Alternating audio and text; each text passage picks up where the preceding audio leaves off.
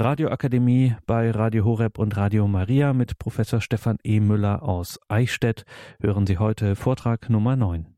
Verehrte Zuhörerinnen und Zuhörer, heute befassen wir uns mit dem sechsten Gebot, du sollst nicht die Ehe brechen.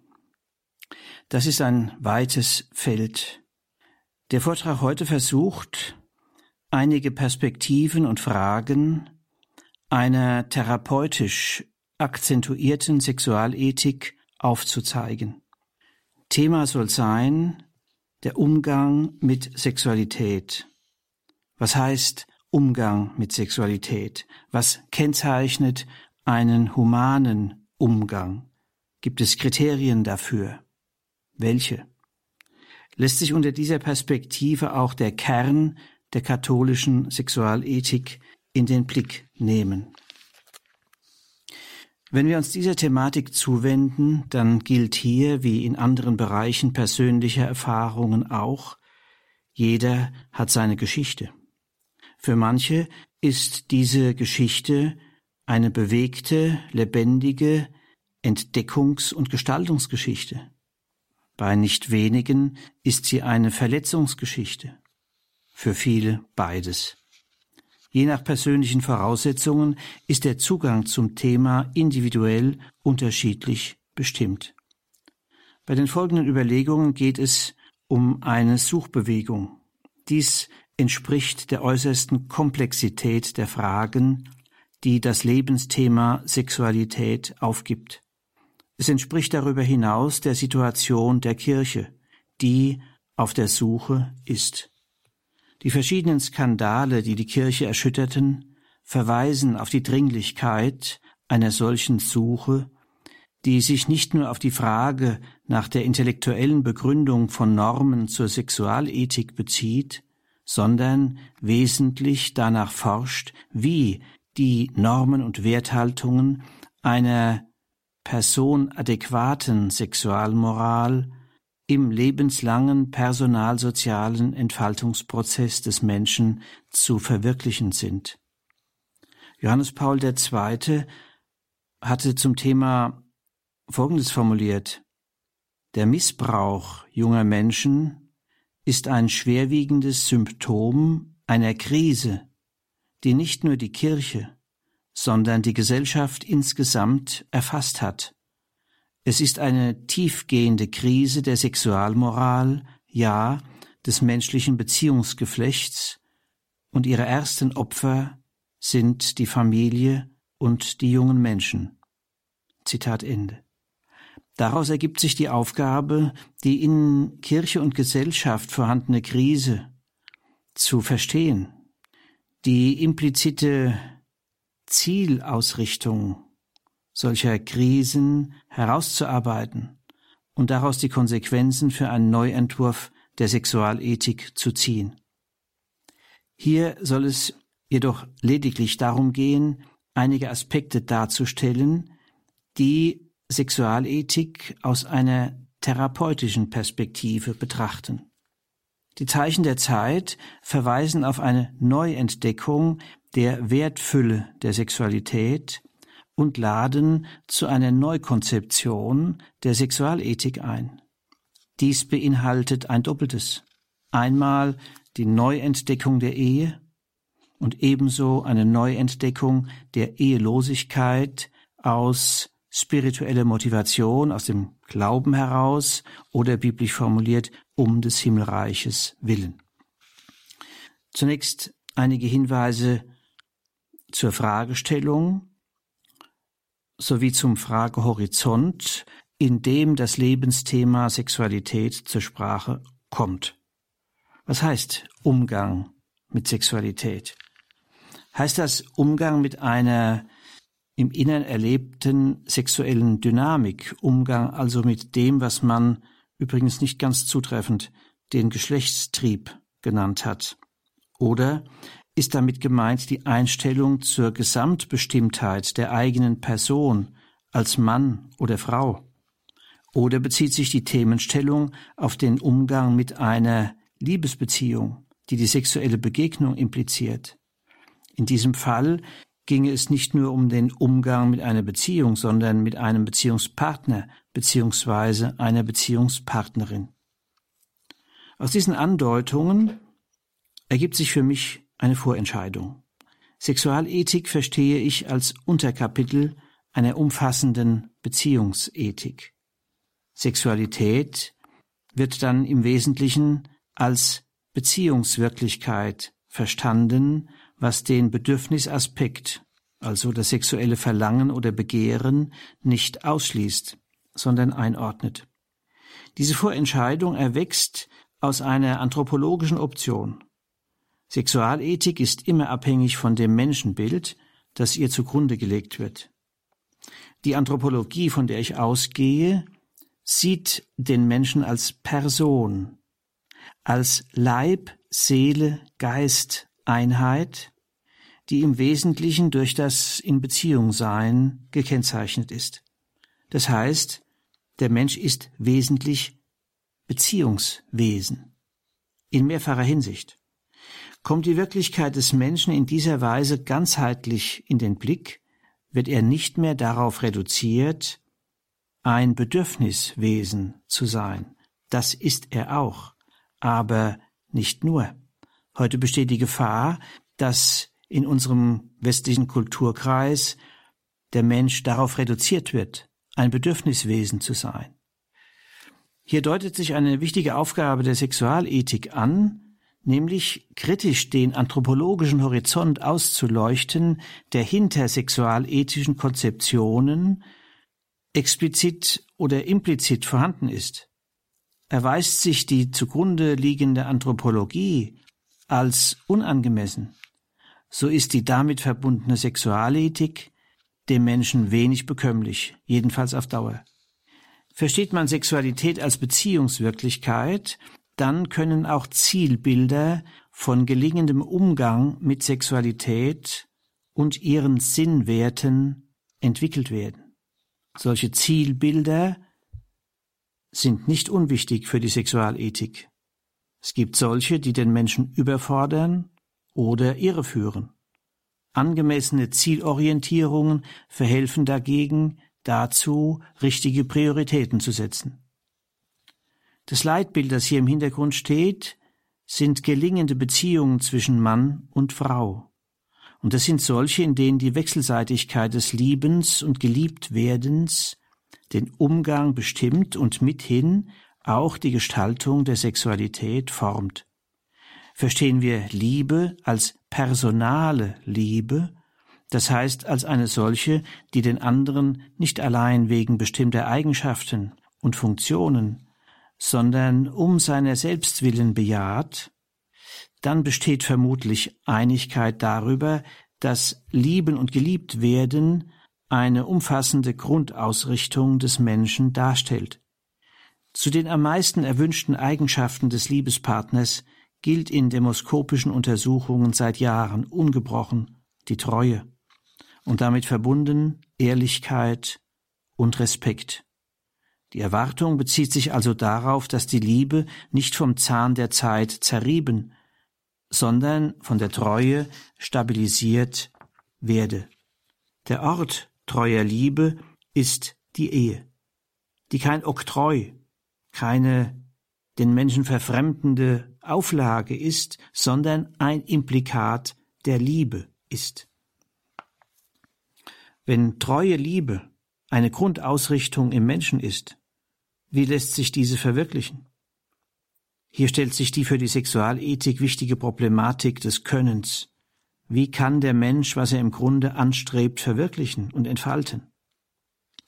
Sexualethik muss Hilfen und Helfer benennen und darauf achten, dass der Mensch nicht etwas können soll, was er gar nicht können kann.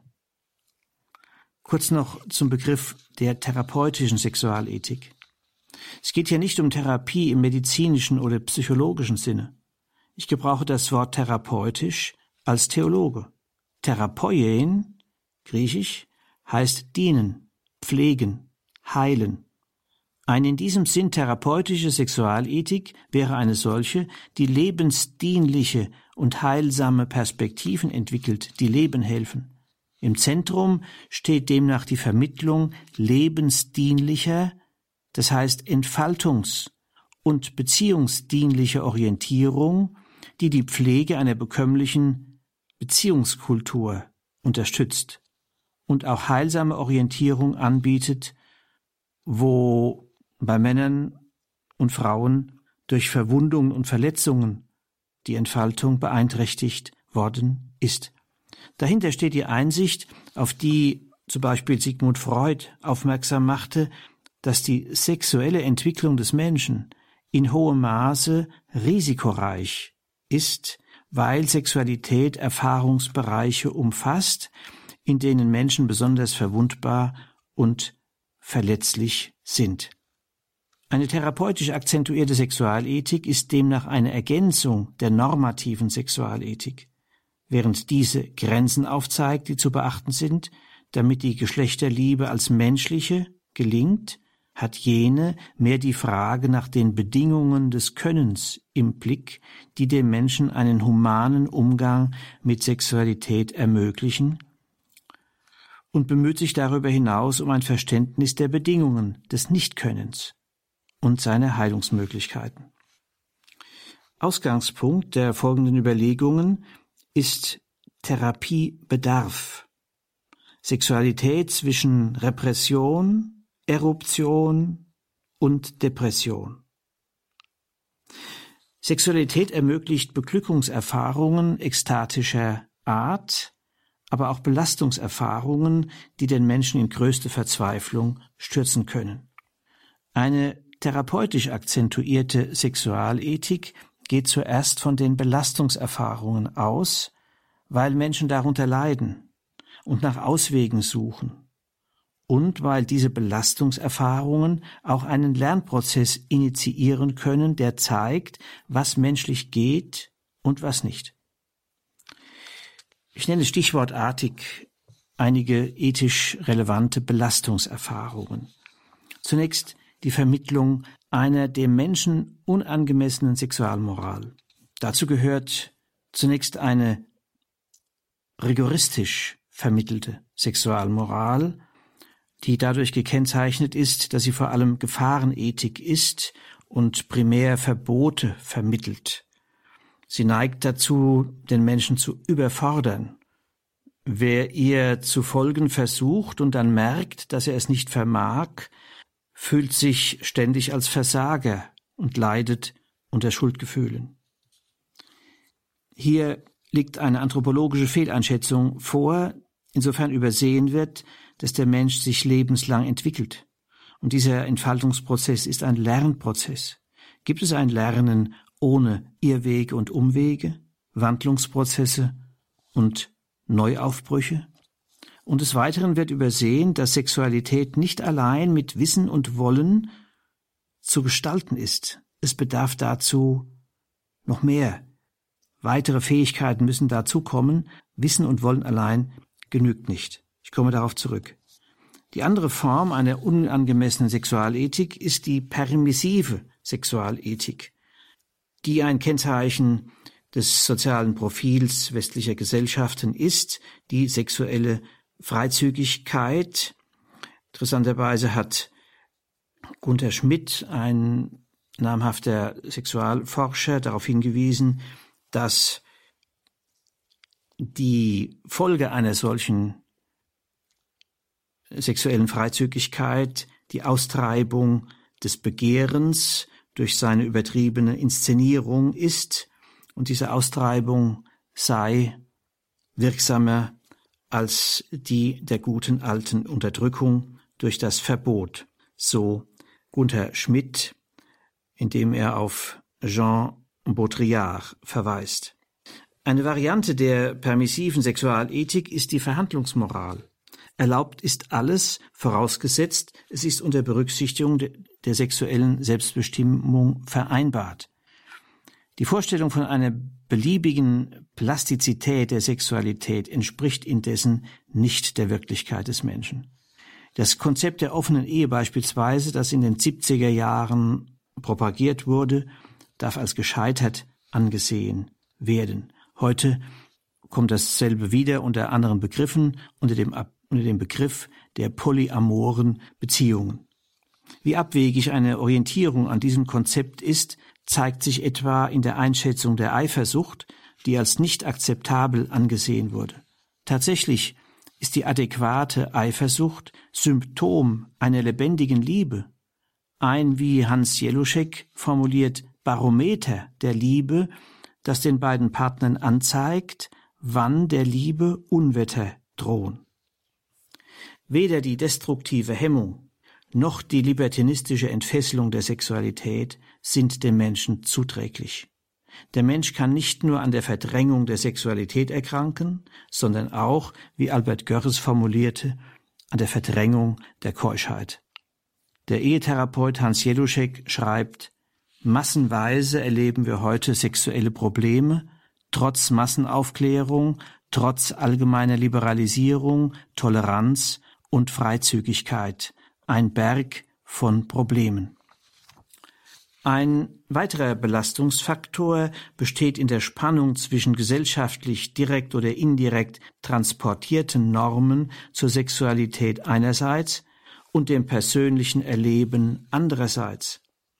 In diesem Sinn konstatiert Gunther Schmidt einen merkwürdigen Kontrast zwischen dem entsexualisierten Alltag vieler Paare und der äußeren Sexualisierung unserer mit Sexualreizen vollgestopften Außen- und Medienwelt. Und er folgert, dass sexuelle Lust und Leidenschaft in einem etwas verrückten Ausmaß zum Gütesiegel von Beziehung geworden sei. Wenn man verschiedene Forschungen zur Sexualität betrachtet, dann legt sich folgende Aussage nahe, dass nämlich in einer Paarbeziehung das Schicksal der Liebe für das Schicksal der Sexualität bestimmend ist und nicht umgekehrt. Bemerkenswert in diesem Zusammenhang ein Befund, auf den Jörg Willi hinweist, von den Faktoren, die ein Paar zusammenhalten, steht eindeutig die Liebe an erster Stelle, gefolgt von Identifikation mit der Partnerschaft, Austausch im gemeinsamen Gespräch und persönliche Entwicklung in der Partnerschaft. Als überraschend wertet Jörg Willi den Befund, dass von den Motiven für das Zusammenbleiben Zärtlichkeit erst an zehnter und gemeinsames Sexualleben sogar erst an vierzehnter Stelle stehen. Damit ist ein weiterer Hinweis in Bezug auf die Frage gegeben, welcher Thematik in der Sexualethik Priorität zukommt nämlich der Frage nach dem Wie der Entfaltung, Erhaltung und Weiterentwicklung der Liebesfähigkeit. Daher lautet der Schlüsselsatz einer anthropologisch gültigen Sexualethik, ich zitiere, die Liebe ist die grundlegende und naturgemäße Berufung jedes Menschen. So Johannes Paul II. In Familiaris Consortio. Schließlich kann die Sexualethik nicht vorbeischauen an dem Beziehungsleid in Partnerschaften, Ehen und Familien. Stellvertretend nenne ich hier das Leiden an Ehen, die zerbrechen.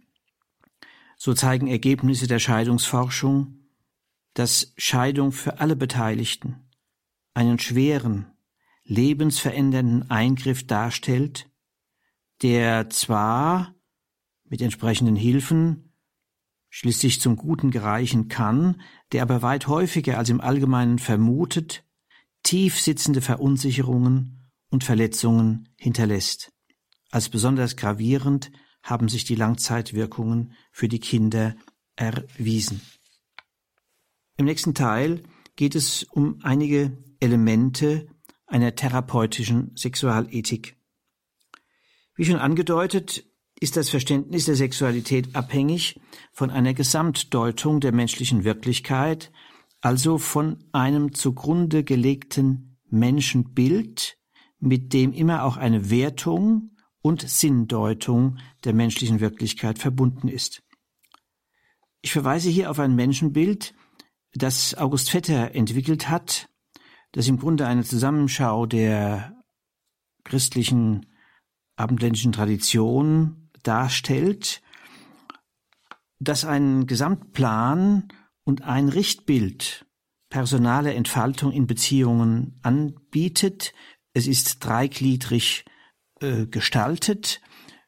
Da ist der seelisch-geistige Bereich, symbolisch oben, das obere, und der seelisch-leibliche Bereich, der untere Bereich im Aufbau der Persönlichkeit, zu dem die sinnliche Beeindruckbarkeit und das sexuelle Begehren gehören. Und diese Bereiche oben und unten werden in dieser Sicht von Vetter zusammengehalten durch eine Mitte, die das Ganze verbindet. Und diese Mitte nennt Vetter die personale Mitte, die gebildet ist durch das Gewissen und das Gemüt.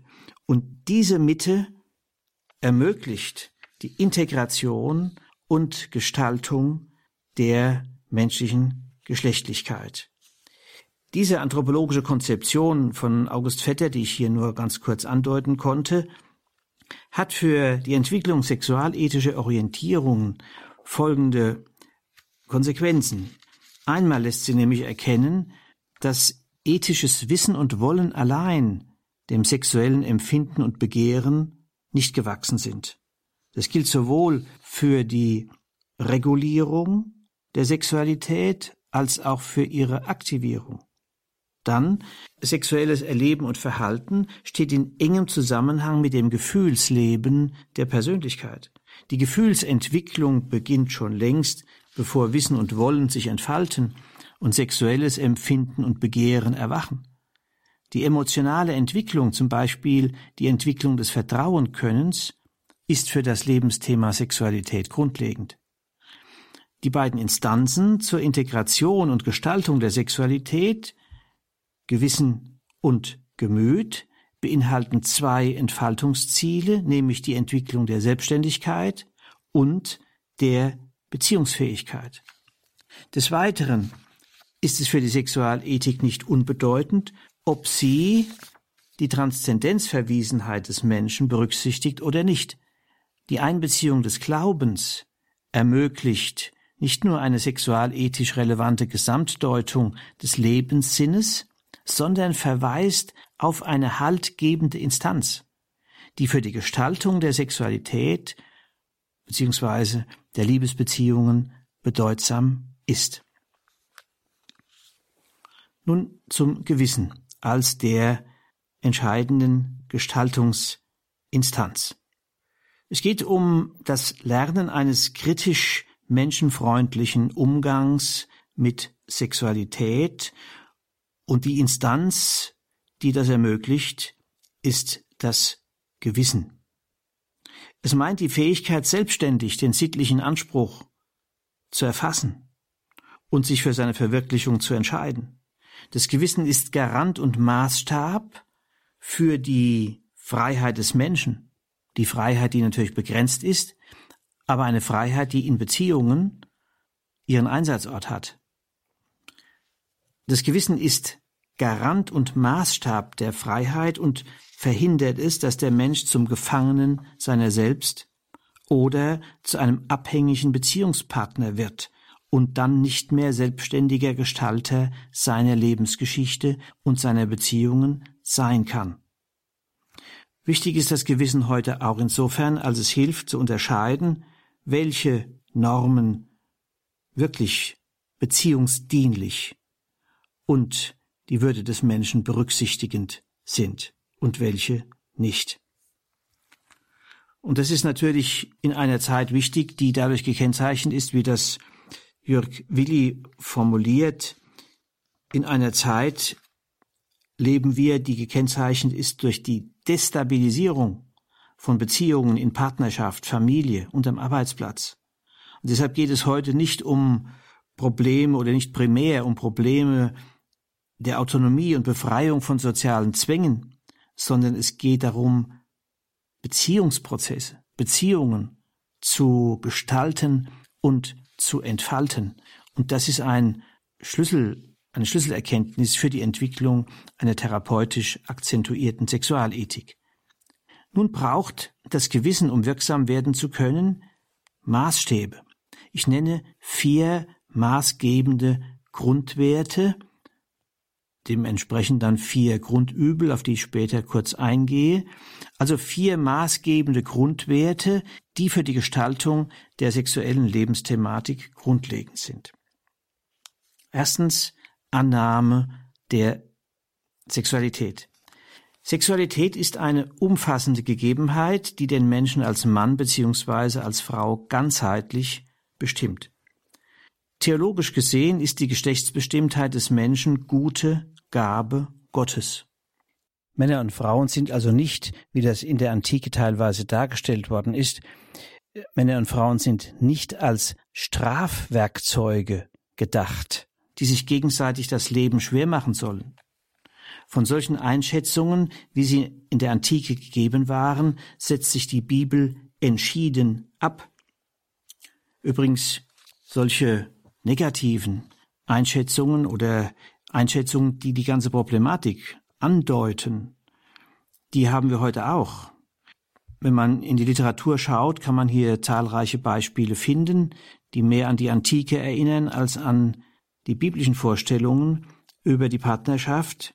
Martin Walser hat in einem Theaterstück einmal formuliert, die Ehe ist nun mal eine seriöse Schlacht. Nein, nein, eine Operation. Zwei Chirurgen operieren einander andauernd, ohne Narkose, aber andauernd und lernen immer besser, was weh tut. Auf dem Hintergrund solcher Zeugnisse zu unserer Thematik wird der alternative Charakter der biblischen Sicht der Geschlechtsbestimmtheit und ihrer Sinnwerte deutlich. Hier ist die Geschlechtlichkeit Gabe Gottes. Mann und Frau sind als Segen Gottes füreinander erschaffen. Und daraus ergibt sich ein erster Sinnwert der Geschlechtlichkeit. Er besteht in der Annahme der Geschlechtsbestimmtheit und der Sexualität. Diese Haltung ist ein Teilaspekt der Selbstannahme des Menschen, von der schon Romano Guardini in den 1950er Jahren meinte, der Mensch müsse sie neu lernen. Zu dieser Aufgabe der Selbstannahme gehört auch die Integration der Sexualität. Damit ist einerseits eine bejahende Einstellung gemeint und zugleich eine Regulationsfähigkeit, die zwischen Abwehr und Auslieferung ihren Weg findet. Dazu schreibt der Psychoanalytiker Albert Görres zu den psychologischen Grundbedingungen geglückter menschlicher Existenz gehört die beständige Mühe des Menschen, kein Reizreaktionsmechanismus zu werden, sondern zwischen Reiz und Reaktion, jenen Zwischenraum des An sich Haltens und Steuern Könnens zu gewinnen, der ihm ermöglicht, auch gegen den Druck von Begierde und Leidenschaft, sich an Vernunft und Berufung zu halten, wie Sigmund Freud es ausdrückte. Ein zweiter Grundwert ergibt sich aus dem Verständnis der Sexualität als personaler Vereinigungsdynamik. Sexualität ist also nicht einfach genitale Vereinigungsdynamik, sondern eine personale, das heißt eine ganzheitliche. Dies entspricht der biblischen Sicht, wo es heißt, daher verlässt der Mann Vater und Mutter und bindet sich an seine Frau und sie werden ein Fleisch. Analog gilt das auch für die Frau. Dieses ein Fleisch werden meint die Entfaltung einer personalen Lebens- und Liebesgemeinschaft zwischen Mann und Frau, die in der sexuellen Begegnung ihren Ausdruck findet. Im Katechismus der katholischen Kirche wird der Schlüsselsatz der Sexualethik demnach so formuliert, Gott hat die Sexualität auf Ehe hin erschaffen. Die Ehe ist also kein gesellschaftliches oder kirchliches Oktroi, eine Auflage, sondern ein Implikat der Liebe zwischen Mann und Frau. Die Sinnausrichtungen der Liebe könnte man im Anschluss an Jörg Willi etwa so umschreiben, die Liebe möchte den Partner ganz umfassen, die Liebe möchte zeitlich unbegrenzt dauern, die Liebe zielt auf das Schaffen und Bewohnen einer gemeinsamen Welt. Und die Liebe will fruchtbar werden in einem gemeinsamen Dritten. Es ist genau dies, was mit Ehe im Wesentlichen gemeint ist. Die Ehe ist ein Implikat der Liebe und nicht ein Oktroi. Unter diesen Voraussetzungen ist Sexualität in ihrer Bindung an personale Liebe zu verstehen, deren Gewissen die Treue ist.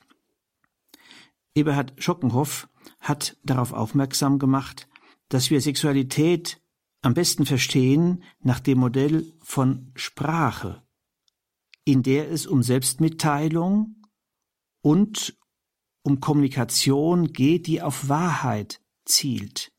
Sexualität also nicht in Analogie zu Hunger und Durst zu verstehen, sondern nach dem Modell von Sprache. Und das wäre ein wesentliches Kriterium, inwiefern diese Sprache, diese Sprache des Leibes und der Liebe wirklich Wahrheit ausdrückt, wahr und wahrhaftig ist. Und nur unter solcher Voraussetzung ist dann geschlechtliche Begegnung die leibliche Ausdrucksgestalt personaler Liebe. Nicht Darstellung, nicht so tun als ob, nicht einfach nur der Aspekt der Triebbefriedigung und der Lust, sondern der leibliche Ausdruck einer personalen Liebe. Und darin findet geschlechtliche Begegnung ihre wirklich humane Gestalt. Der zweite Grundwert der Sexualität ist demzufolge personale Liebe und Treue. Und dazu gehört die Einsicht, dass Sexualität immer mit der Ganzheit des Menschen zusammenhängt und daher eine Aufspaltung der Liebe auf Dauer dem Menschen nicht zuträglich ist. Deshalb stellt nach Jörg Splitt Sexualität in ihrem Wesen eine Einladung zur Liebe dar, zum sich verlassen auf den anderen hin. Und zum dritten Grundwert. Wir haben gesehen, dass der erste Grundwert der Sexualität sich aus dem Selbstverhältnis des Menschen ergibt der zweite Grundwert sich ergibt aus dem über sich hinaussein zum Geschlechtspartner hin und damit die Wir-Bildung mit ihm anstrebt, Sexualität also als Überschreitungsgeschehen zum Du hin. Dies wird aber verkürzt gesehen, wenn es nur als Überschreitung des Ich zum Du hin und umgekehrt verstanden würde. Noch einmal Jörg Splett, die Zukunftsausrichtung der Sexualität scheint das neue Tabu darzustellen. Auch dies in Pendelreaktion auf die tradierte Vor-, ja Alleinherrschaft des generativen Aspekts. Der dritte Sinnwert der Geschlechtlichkeit ist demnach die Fruchtbarkeit, in der das Ich sich nicht allein zum Du des Geschlechtspartners hin überschreitet, sondern Ich und Du als wir sich gemeinsam überschreiten auf das Kind hin. Hier ist also das Kind als Frucht der Liebe im Blick. Und der sittliche Wert, der in diesem Zusammenhang relevant ist, ist die Elternfähigkeit, die nicht identisch ist mit der Zeugungsfähigkeit, sondern die Fähigkeit zur Elternschaft in Liebe und Verantwortung meint. Dieser Aspekt berücksichtigt nicht nur den Kinderwunsch der Eltern, sondern berücksichtigt auch, dass es einen Elternwunsch des Kindes gibt. Eine Sexualethik, die diesen Aspekt der Fruchtbarkeit aussparen würde, hätte einen Hauptteil ihrer Aufgabe unterschlagen. Wenn nun die Lehre der Kirche die Ehe als den Ort der Erfüllung der menschlichen Geschlechtlichkeit ansieht, so gibt es dafür in der Tat gute Gründe. Zwei Hauptgründe seien angedeutet. Zunächst der partnerbezogene Grund bezieht sich auf den Wahrheitsgehalt der zärtlichen und sexuellen Gebärde. Drücken Sie Liebe aus oder nicht? Genauer eine personale Liebe, die wirklich das Du des anderen meint und auch dann nicht aufgekündigt wird, wenn der andere eigene Bedürfnisse nicht mehr so erfüllen kann, wie das gewünscht wird. Hier wird ernst genommen die Personalität des Menschen. Er möchte gemeint sein. Sie möchte gemeint sein. Wenn man ihm oder ihr bekennt, ich liebe dich, statt etwas an dir. Und hier wird berücksichtigt die Zeitgestalt des Daseins, zu der die Vergänglichkeit gehört. Bestimmte Werte, wie zum Beispiel die Attraktivität, unterliegen einem natürlichen Aufzehrungsprozess. Und es wird berücksichtigt, dass die Beziehungsenergie des Menschen begrenzt ist. Und von daher ist die Vorstellung von der Möglichkeit einer Trennung, der sogenannten sozialen Treue und der sexuellen Treue eine Illusion, denn die Fähigkeit, sich für andere Menschen zu interessieren und sich für sie einzusetzen, ist begrenzt. Und dann können wir auch den kindbezogenen Grund für die Kernüberzeugung der kirchlichen Sexualethik erkennen, eben, dass die Ehe der Ort der Erfüllung menschlicher Geschlechtlichkeit ähm, ist. Der kindbezogene Grund hat die optimale Entfaltung des Kindes im Blick. Diese ist am ehesten möglich, wenn es bei beiden leiblichen Elternpersonen aufwächst, die sich einigermaßen gut verstehen, in einer stabilen Ehe leben und sich die Aufgabe der Erziehung des Kindes kompetent teilen. Dies hat folgende Vorzüge für das Kind. Es erlebt die Eltern in ihrem Miteinander umgehen und gewinnt somit von früh auf ein Modell gelingender Partnerschaft. Des Weiteren erlebt das Kind die gleichgeschlechtliche Elternperson, die für die Entwicklung der Geschlechtsidentität bedeutsam ist. Der Junge ist auf den Vater angewiesen, das Mädchen auf die Mutter. Und schließlich erlebt das Kind die andersgeschlechtliche Elternperson, der Junge die Mutter, das Mädchen den Vater, und dadurch wird, eine Vertrauensbeziehung vorausgesetzt, der Zugang zum anderen Geschlecht eröffnet. Wenn die Ehe der Eltern schwierig ist oder auseinandergeht, dann werden diese Entfaltungshilfen beeinträchtigt oder partiell entzogen. Dies erschwert die Entwicklung der Geschlechtsidentität und es stellt sich die Aufgabe, alternative Entfaltungshilfen zu suchen und zu finden. Die drei aufgezeigten Grundwerte der Sexualität können auch in der Ehelosigkeit analog verwirklicht werden, die ebenfalls, wenn sie gelingen soll, unter dem Vorzeichen der Entwicklung von personaler Liebesfähigkeit steht. Auch hier gilt das Entwicklungsziel der Fruchtbarkeit im Sinne der Entwicklung einer psychospirituellen Mütterlichkeit und Väterlichkeit beziehungsweise Fürsorglichkeit. Ein weiterer Grundwert, der auch der Sexualität zuzuordnen ist, das ist die Übereinstimmung des Menschen mit sich selbst. Das heißt, dass der Mensch nicht in seinem Inneren gespalten ist, er also nicht gegen den Lebensentwurf lebt, für den er sich entschieden hat, sondern in Übereinstimmung damit. Dies kann bezeichnet werden als die Integrität des menschlichen Herzens. Das integre Herz macht den Menschen frei zur Liebe, weil das Herz nicht besetzt ist von einem überbetonten, gleichsam vergöttlichten Wert. Das ist das übrigens, was biblisch gemeint ist mit dem reinen Herzen, das den Menschen befähigt, Gott zu schauen. Das reine Herz ist das Herz, das nicht von einem Götzen, von einem vergöttlichten Wert äh, besetzt ist. Wo also das Herz integer ist in dem genannten Sinne, da ist die Energie und Kreativität des Menschen voll oder weitgehend verfügbar. So kann die menschliche Existenz in der Liebe fruchtbar werden, obwohl es immer noch genügend Hindernisse gibt, die diesen Prozess erschweren. Und das Gegenteil des integren Herzens wäre das gespaltene Herz, das vergleichbar ist mit dem Autofahren mit angezogener Handbremse. Im Klartext gesprochen geht es hier um die Verwirklichung der ehelichen Treue und der Treue im Zölibat.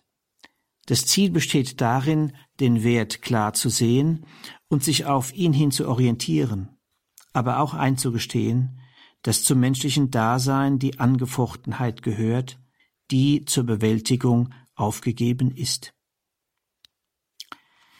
Nach diesen vier Grundwerten lassen sich entsprechend die vier ethischen Grundübel im Blick auf Sexualität stichwortartig etwa so umschreiben. Einmal die Verweigerung der geschlechtsbestimmten Selbstannahme. Des Weiteren die Desintegration von Sexualität und Liebe, auch eine Art Spaltung des Herzens. Dann die Vergötzung oder Verteufelung der Sexualität und die Verweigerung der Fruchtbarkeit, ohne dass eine gravierende Notlage diese Möglichkeit beeinträchtigt oder ausschließt. Und schließlich, unmittelbar einleuchtend, ein zentrales Grundübel ist sexuelle Gewalt, in welcher Form auch immer sie auftaucht. Das Gewissen allein ist für die Integration und Gestaltung der Sexualität unzureichend. Das Gewissen bedarf, um wirksam werden zu können, der Grundierung durch das Gemüt. Das, was hier gemeint ist, kommt im Begriff heute selten hervor, aber die Sache sehr wohl, etwa in der modernen Bindungsforschung. Der Begriff des Gemütes beinhaltet eine Zielgestalt emotionaler Bildung. Und diese Bildung besteht in der Integration von Selbstgefühl und Mitgefühl. Das Selbstgefühl umfasst Selbstvertrauen und Selbstwertgefühl. Beides ist emotionale Voraussetzung, um sich selber annehmen zu können. Gemütsbildung ist deshalb Bildung des Selbstgefühls. In diesem Sinn formuliert Albert Görres, es scheint kaum eine bessere Vorsorge für eine gute sexuelle Entwicklung zu geben als Geborgenheit in zuverlässiger Zärtlichkeit während der Kindheit. Zitat Ende. In solcher Verbundenheit werden die Grundlagen des Selbstgefühls aufgebaut, aber auch die Grundlagen für die Entwicklung des Mitgefühls, in dem das Wohl und Wehe des Du als Verbindlichkeit für das Ich erlebt wird. Erst die Integration von Selbstgefühl und Mitgefühl ermöglicht sowohl Selbstständigkeit als auch Bezogenheit und damit Bindung in Freiheit. Selbstgefühl ohne Mitgefühl isoliert. Mitgefühl ohne Selbstgefühl hingegen bedeutet Selbstaufgabe. Gewissen und Gemüt bilden als personale Mitte die haltgebende Instanz des Menschen. Die Steuerung und Gestaltung der Sexualität und die Verwirklichung ihrer Sinnwerte gelingen umso besser, je mehr die Bildung dieser Mitte ermöglicht wird. Dies ist ein lebenslanger Prozess, der immer auch durch Rückbildung oder Verbildung gefährdet ist. Für die Entwicklung dieser personalen Mitte ist grundlegend die Erfahrung von stabiler Bindung. Einmal zwischen Mutter und Kind, aber auch zwischen dem Vater und dem Kind. Eine Bindung, die die Erfahrung der Geborgenheit grundlegt, in der sich Vertrauen und die ersten Anfänge der Entwicklung der Liebesfähigkeit ereignen. Genauso wichtig wie Bindung ist aber auch die Entbindung, die darauf aufbaut und die Voraussetzung ist für die Verselbstständigung und die Weiterentwicklung der Beziehungsfähigkeit des Menschen. Bemerkenswert ist die Weisheit, die Lebenserfahrung, die in der Aussage der Genesis steckt, wo es heißt, darum wird der Mann Vater und Mutter verlassen und sie werden ein Fleisch. Man könnte diese Aussage so präzisieren, in dem Maß, wie Mann und Frau Vater und Mutter verlassen, sich also lösen, die Beziehung zwischen Eltern und Kindern sich von gegenseitiger Abhängigkeit zur Freigabe in wachsende Selbstständigkeit hin wandelt, desto eher gelingt dieses ein Fleisch zu werden von Mann und Frau. Je weniger dagegen diese Entbindung gelingt, desto mehr werden die Geschlechtsbeziehungen zum Austragungsort von Elternbedürfnissen und Elternkonflikten. Mit der Ablösung verbunden ist ein Prozess, den Hans Jeluschek die Verwurzelung im eigenen Geschlecht nennt. Dies ist bedeutsam für die Selbstannahme und das Selbstgefühl in Bezug auf die Geschlechtsbestimmtheit. So gilt etwa für die männliche Entwicklung, Selbstsein und Selbstwerden als Mann wird durch positive Erfahrungen in der Beziehung zum Vater oder zu einem väterlichen Freund, zum Bruder und zum Freund unterstützt. Analog gilt das für die frauliche Entwicklung, Selbstsein und Selbstwerden als Frau wird durch positive Erfahrungen in der Beziehung zur Mutter oder einer mütterlichen Freundin, zur Schwester und zur Freundin unterstützt. Eine therapeutisch akzentuierte Sexualethik steht vor einer komplexen Aufgabe. Einen zentralen Schwerpunkt bildet dabei die Thematik der Ehe, um den Erfahrungen des Gelingens und des Scheiterns in ihren Auswirkungen auf die einzelnen Partner, die Kinder und die Gesellschaft insgesamt gerecht zu werden. Im Zentrum einer personengemäßen und therapeutisch akzentuierten Sexualethik steht die Frage nach der Entwicklung und Heilung der Liebesfähigkeit. Ehevorbereitung, Ehebegleitung, Begleitung bei Scheitern und Neubeginn, Begleitung derer, die sich für Ehelosigkeit entschieden haben.